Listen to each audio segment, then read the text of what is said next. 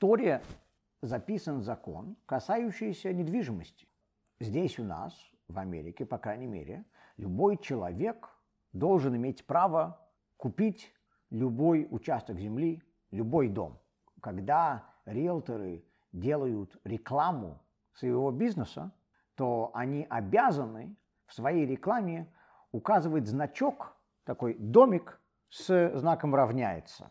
Этот значок называется equal housing, и это значит, что этот риэлтор обещает не дискриминировать, продавать дома и участки земли всем, кому хотят.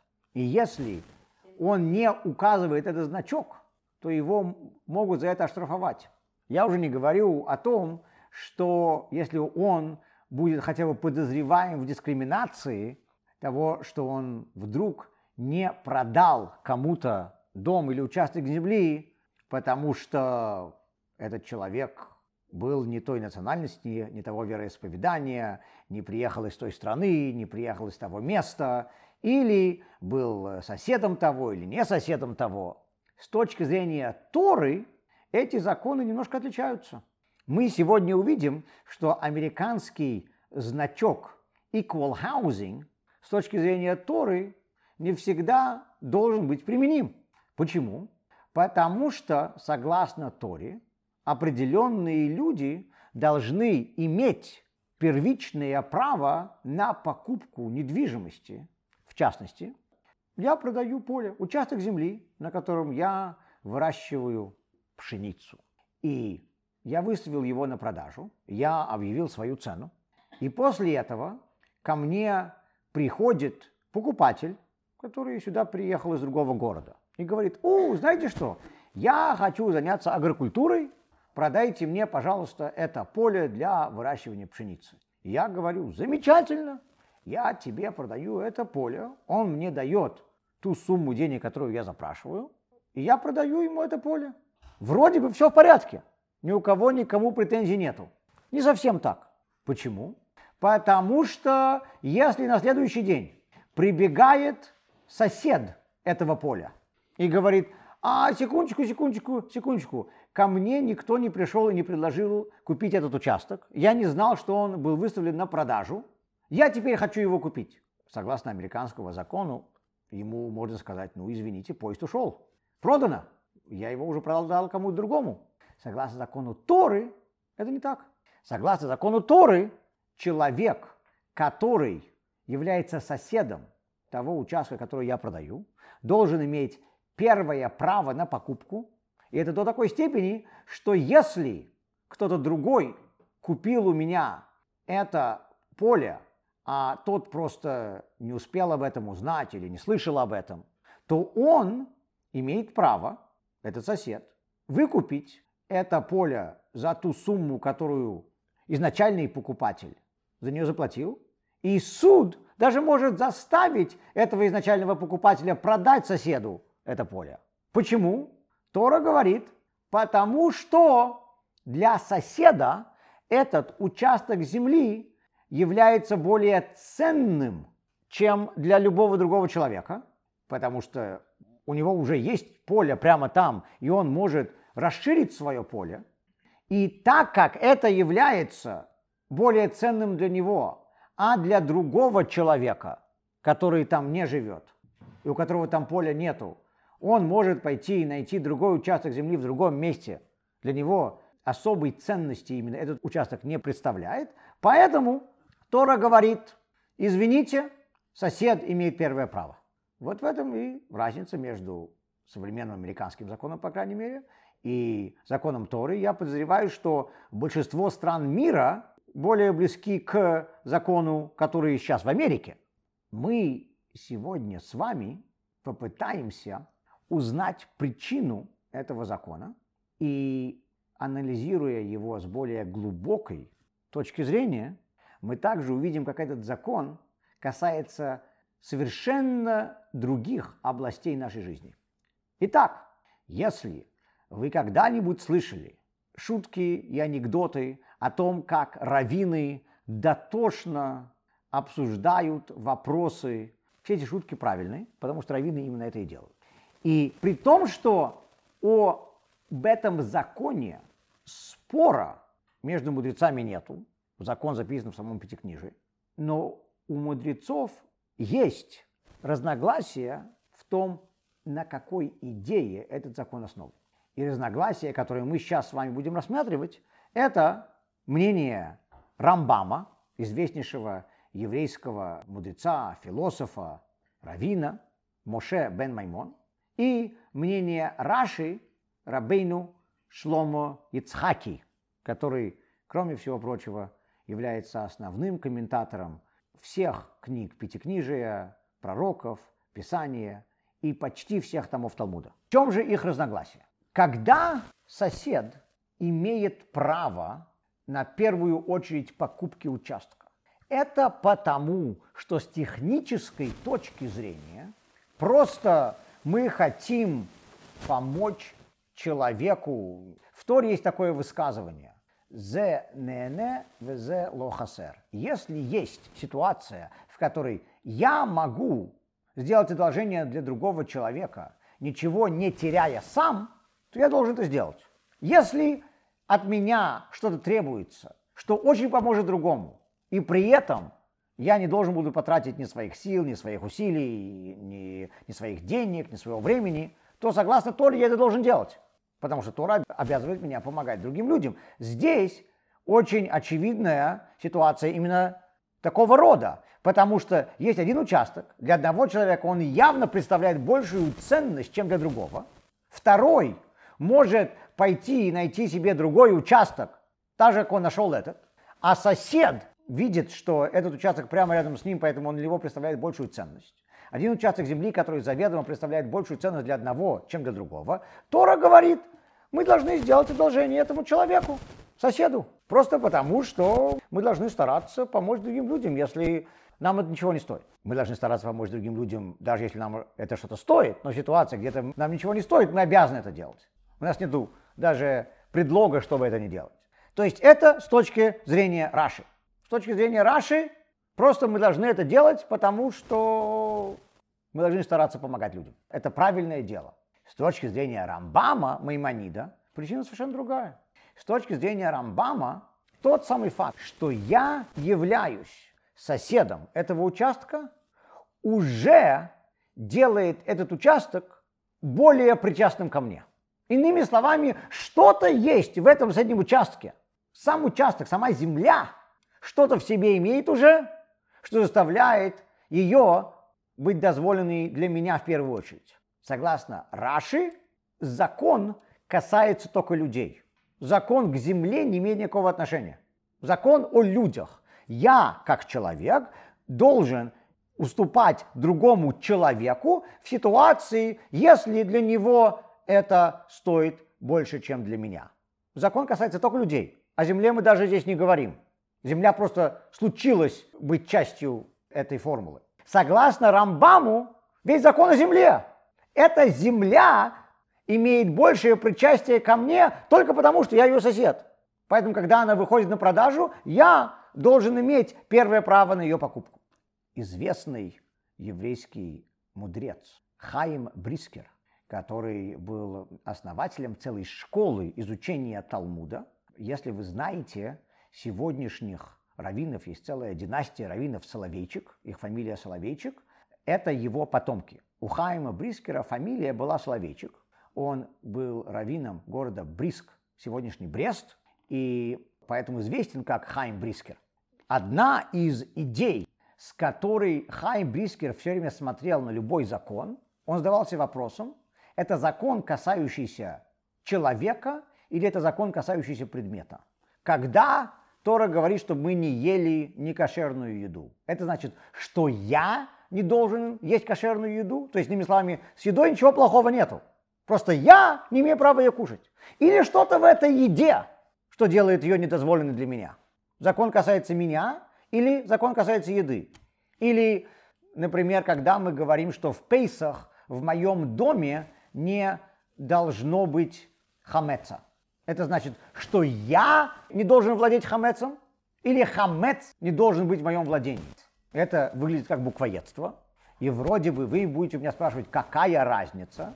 Я, кстати говоря, хорошо помню, что когда мы в Ешиве проходили трактат Псахим, трактат Талмуда, который говорит о законах Пейсаха, наш учитель Яков Мойше Уолберг, который тогда преподавал у нас в Нью-Йорке, сейчас он живет в Израиле, преподает там, он задал нам именно этот вопрос, как вступительный вопрос для одного из классов, когда он хотел преподнести всю, всю эту тему, он спросил, когда Тора говорит, что мне нельзя иметь хамец. Это значит, что я, как человек, не имею права иметь хамец, или значит, что хамец не имеет права быть в моем владении.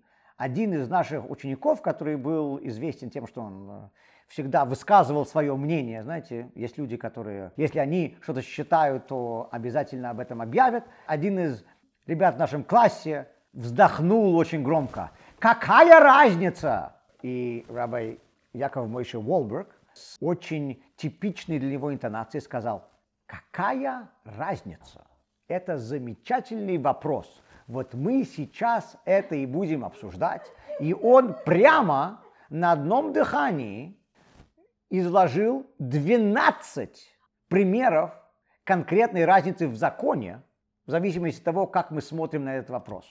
Так что мы сейчас с вами задаемся вопросом, когда Тора говорит мне, что я, продавая участок земли, должен в первую очередь предложить его соседу, для того, чтобы он ее купил, а потом, если он уже не покупает за ту цену, которую я прошу, я могу по той же цене продать ее кому-то другому. Так вот, в этой ситуации закон касается меня, как продавца, я, как человек, должен в первую очередь предложить эту землю соседу, или закон касается земли. Эта земля более причастна по своей сущности соседу, просто потому что он живет рядом с ней, у него поле рядом с ней каждый вопрос Торы не может быть рассмотрен в вакууме. Если мы видим какой-то вопрос еврейского закона, каждый раввин, который высказывает свое мнение, его высказывает по какой-то определенной причине. И та причина, по которой он высказывает свое мнение, касается его мнений во всех остальных частях Торы. И один из самых известных еврейских мудрецов, которые это прослеживали постоянно, был э, Йосиф Розен, который был известен как Рогачевский Гаон. Гаон на иврите означает гений. Рогачевский, потому что он был из города Рогачев. Был он раввином уже позже в городе Двинск, который позже стал Дагувпилс в Прибалтике. Он жил после революции в Ленинграде. Рогачевский Гаон был известен тем, что он прослеживал позицию каждого из мнений в Талмуде, среди комментаторов Талмуда, э, мудрецов еврейского закона в самых разных областях и собирал это все вместе. И вопрос, который является основой разницы между Рамбамом и Раши в данной ситуации заключается в следующем. Когда кто-то является соседом кого-то или что-то является соседом чего-то, происходит ли влияние на глубоком внутреннем уровне или является ли это влияние поверхностным. Соседи всегда друг на друга влияют, мы это знаем. Человек всегда поддается влиянию. Именно поэтому иудаизм настаивает на том, чтобы люди жили внутри еврейской общины, потому что община будет на тебя влиять, мы надеемся, в позитивную сторону. Мы в светском мире все время говорим о том, что дети поддаются влиянию. Поэтому мы боимся, чтобы наших детей не были плохие друзья. Дети, конечно же, поддаются влиянию больше, чем взрослые. Но взрослые тоже поддаются влиянию. Люди всегда поддаются влиянию. И Тора поэтому говорит «Тов лецадик, тов лешхено» хорошо праведнику и хорошо его соседу, ой, лераша, ой, это как вздох, ой, злодею и ой Лашхино, и ой его соседу. То есть мы видим, что соседи злодеев страдают из-за того, что они соседи злодеев, и соседи праведников, наоборот, приобретают себе хорошее влияние. Как по-русски говорят, с кем поведешься, от того и наберешься. Вопрос только в том, является ли это влияние чем-то поверхностным или становится ли оно глубоким сущностным влиянием. Когда мы говорим, что человек становится лучше просто из-за того, что его сосед праведник, хорошо праведнику и хорошо его соседу, значит ли это, что он внутренне существенно изменяется в позитивную сторону? И само соседство делает его лучше внутренне? Или мы говорим, что это просто поверхностное влияние? Знаете, мой сосед постоянно помогает другим, и мне просто тоже неудобно, я тоже просто, ну, как бы, чтобы не быть хуже других, я тоже буду помогать. А иначе мне стыдно. Это не является внутренним влиянием.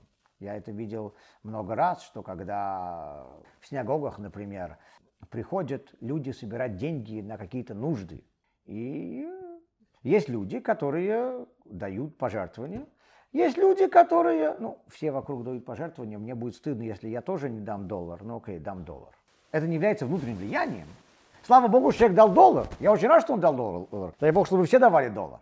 Но он это делает, потому что это поверхностное влияние. Он сам не изменился от этого, честное слово.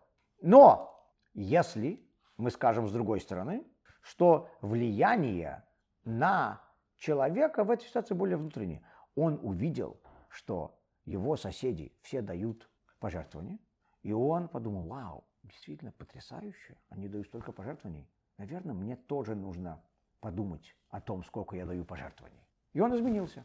Так вот, согласно Раши и Рамбаму, мы видели разницу в том, как соседство влияет на участок земли.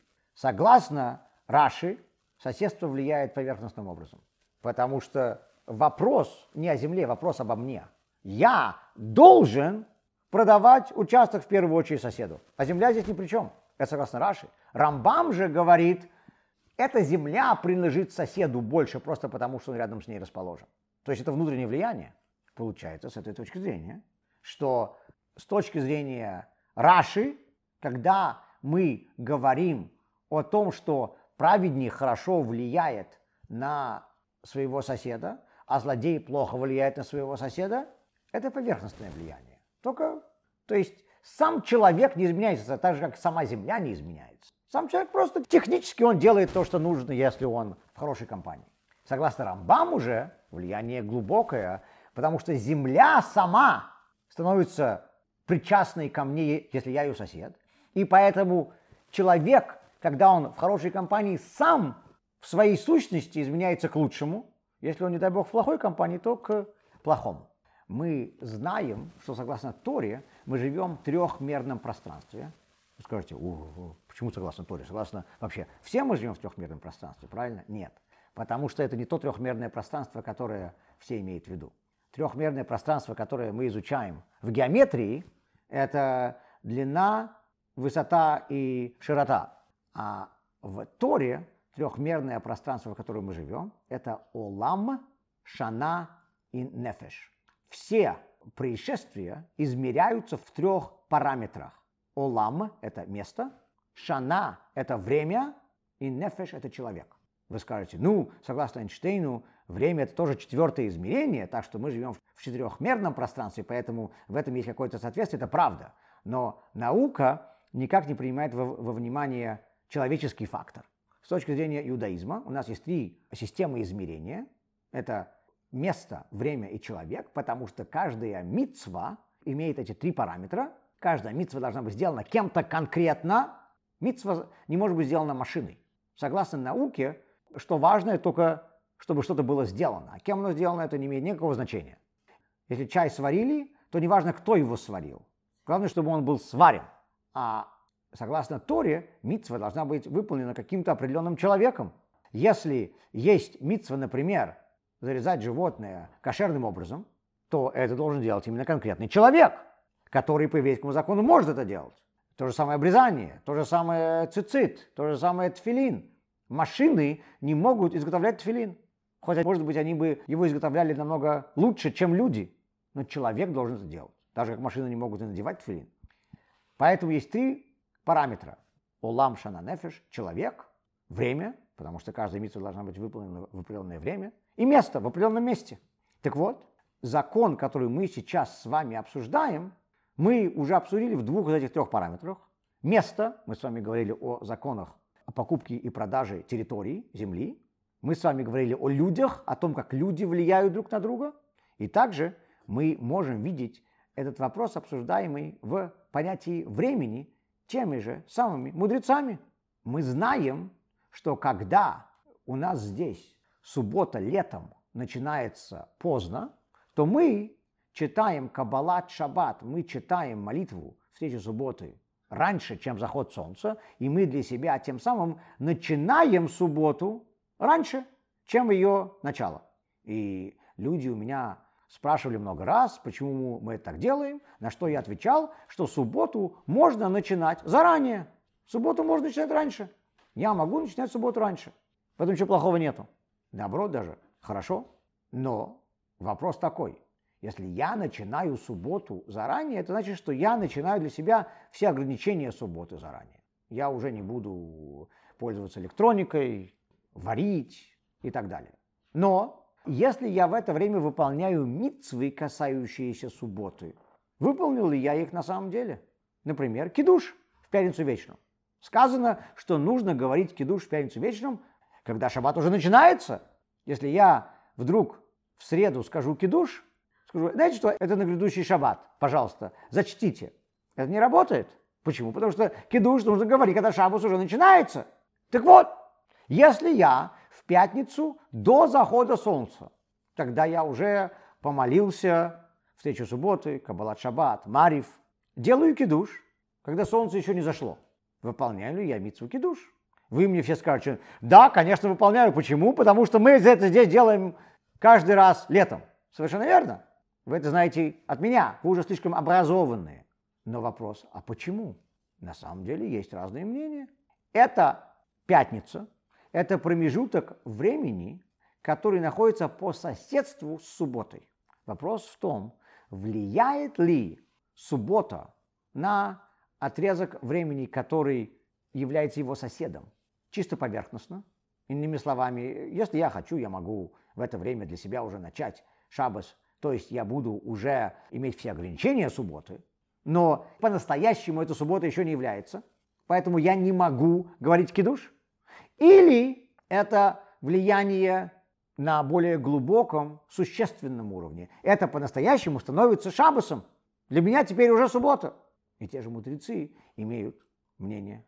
Вы все знаете старый еврейский анекдот, который говорит, что когда к равину пришли два спорящих человека, Равин говорит одному «ты прав», Равин говорит другому «ты прав», а потом, когда кто-то его спрашивает, ну это же не может быть, они же спорят, оба из них не могут быть правы, Равин говорит, знаешь, что ты тоже прав.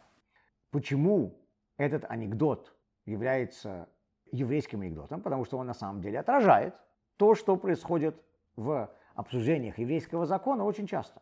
Когда мы видим какие-то разногласия в еврейском законе, то мы в первую очередь стараемся объяснить, почему это не настоящий спор. Почему они говорят о разных вещах. Почему на самом деле у них нету разногласий. И мы сейчас это увидим.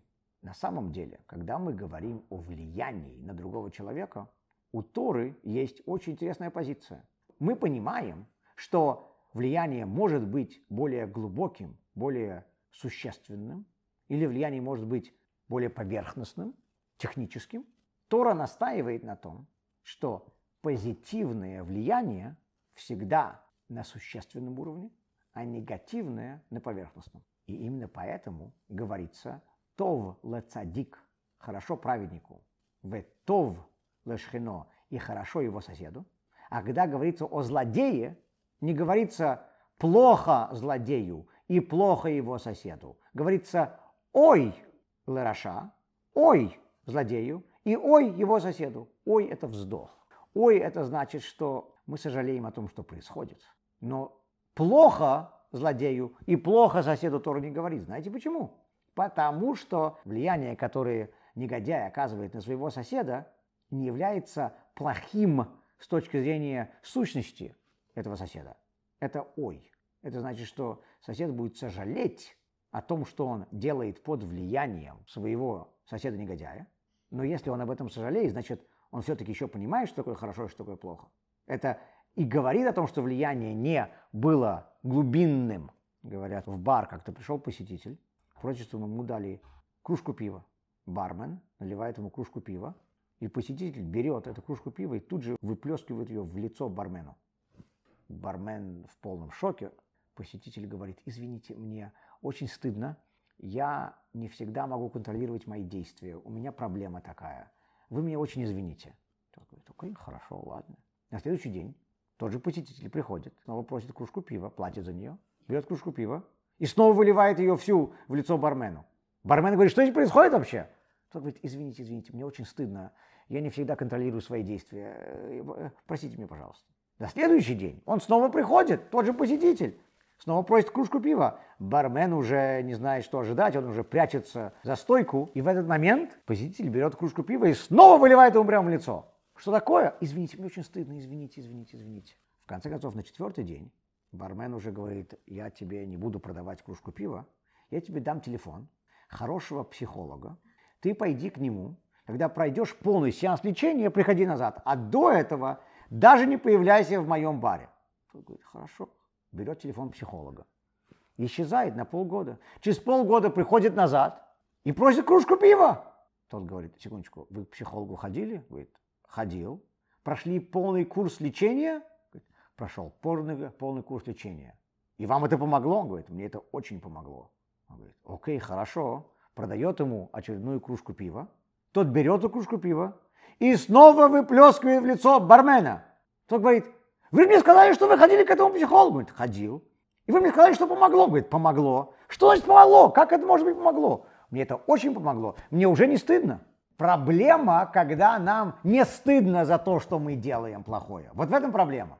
Если бы злодей повлиял на своего соседа по-настоящему на сущностном уровне, то тогда сосед бы уже не говорил «Ой!», сосед бы уже говорил «А, здорово! Я всех обокрал!» Злодей влияет на своего соседа, но сосед говорит «Ой!», потому что он понимает, что он делает плохо. Это значит, что влияние было на поверхностном уровне. Праведник влияет на своего соседа в хорошую сторону на глубинном уровне.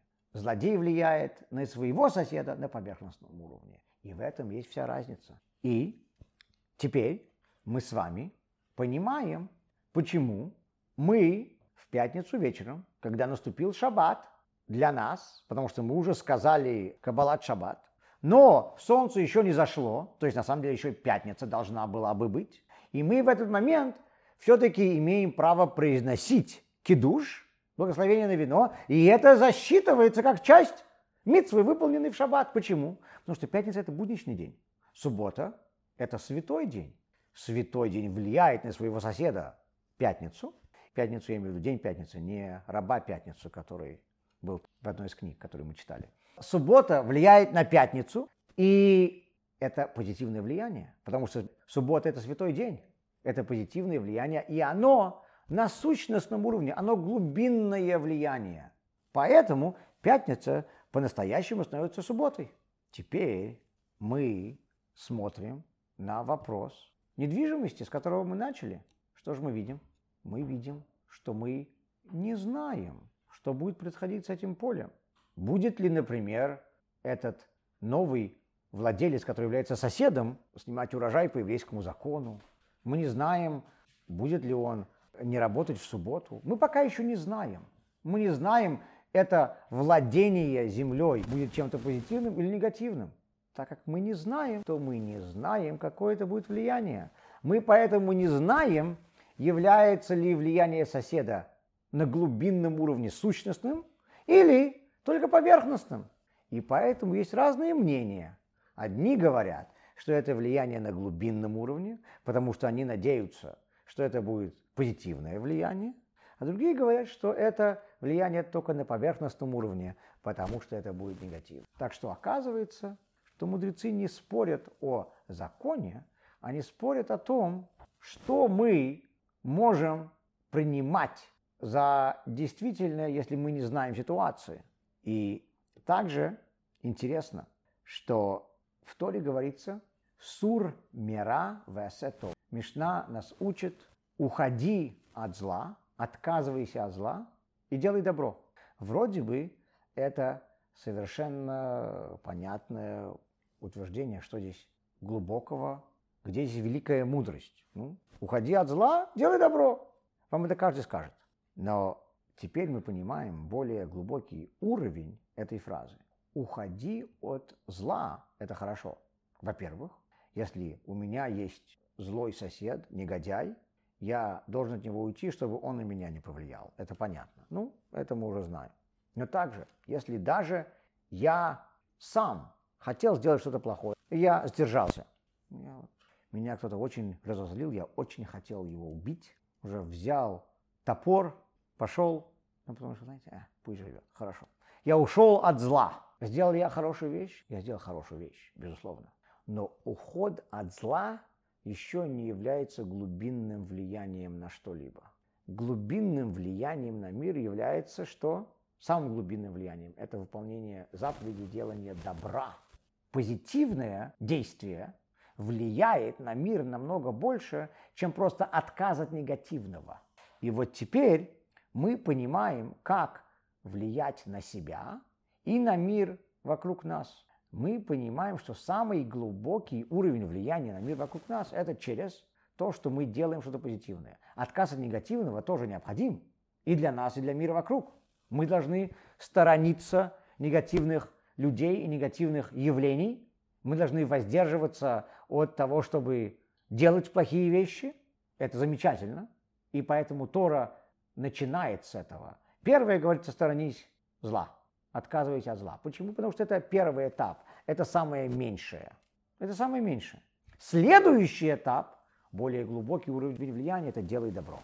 Это более глубинное влияние. Потому что вот в этом и есть основная идея иудаизма. Разница между тем, как зло влияет на мир и как добро влияет на мир. В Кабале спрашивается, является ли темнота сущностью самой по себе или всего лишь отсутствием света. И отвечается, что в нашем мире темнота – это, конечно же, всего лишь отсутствие света. Если я вошел в комнату и там темно, я выгнать темноту не могу – как бы я ни старался. Но я могу принести немножко света. Тогда вся темнота уйдет. Если в комнате светло, все, что мне нужно, это заслонить лампочку. И тогда будет темнота. Темнота – это всего лишь отсутствие света. Свет – это явление, а темнота – это отсутствие этого явления. Темнота явлением не является. Явлением не является. Так по-русски можно говорить, да? На нашем русском это можно говорить. Поэтому, когда темнота где-то появляется – она на глубинном уровне ничего не изменяет.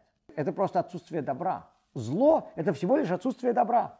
Технически это зло, но на сущностном уровне оно ничего не изменило.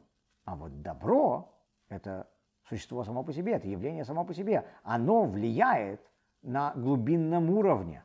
И в этом есть разница между этими двумя явлениями. Поэтому мы должны стараться делать как можно больше добра, потому что добро влияет на мир.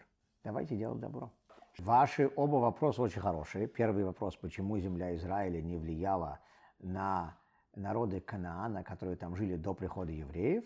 И второй вопрос, почему евреи должны были выгонять жителей Канаана, чтобы те на них плохо не повлияли. Земля Израиля не была святой, пока евреи там не поселились. Поэтому она еще не могла ни на кого никак влиять. Она стала святой землей только после того, как на ней поселились евреи. Это первое. Второе. Народы Канаана не могли бы повлиять на евреев на сущностном глубинном уровне. Это правда. Но они все-таки могли бы повлиять на евреев. Люди все равно поддаются влиянию. Люди всегда поддаются как хорошему, так и плохому влиянию. Торат, однако, настаивает, что хорошее влияние пронизывает человека намного глубже, чем плохое. Это правда. Но плохое влияние все равно является влиянием. Мы не хотим даже это поверхностное плохое влияние.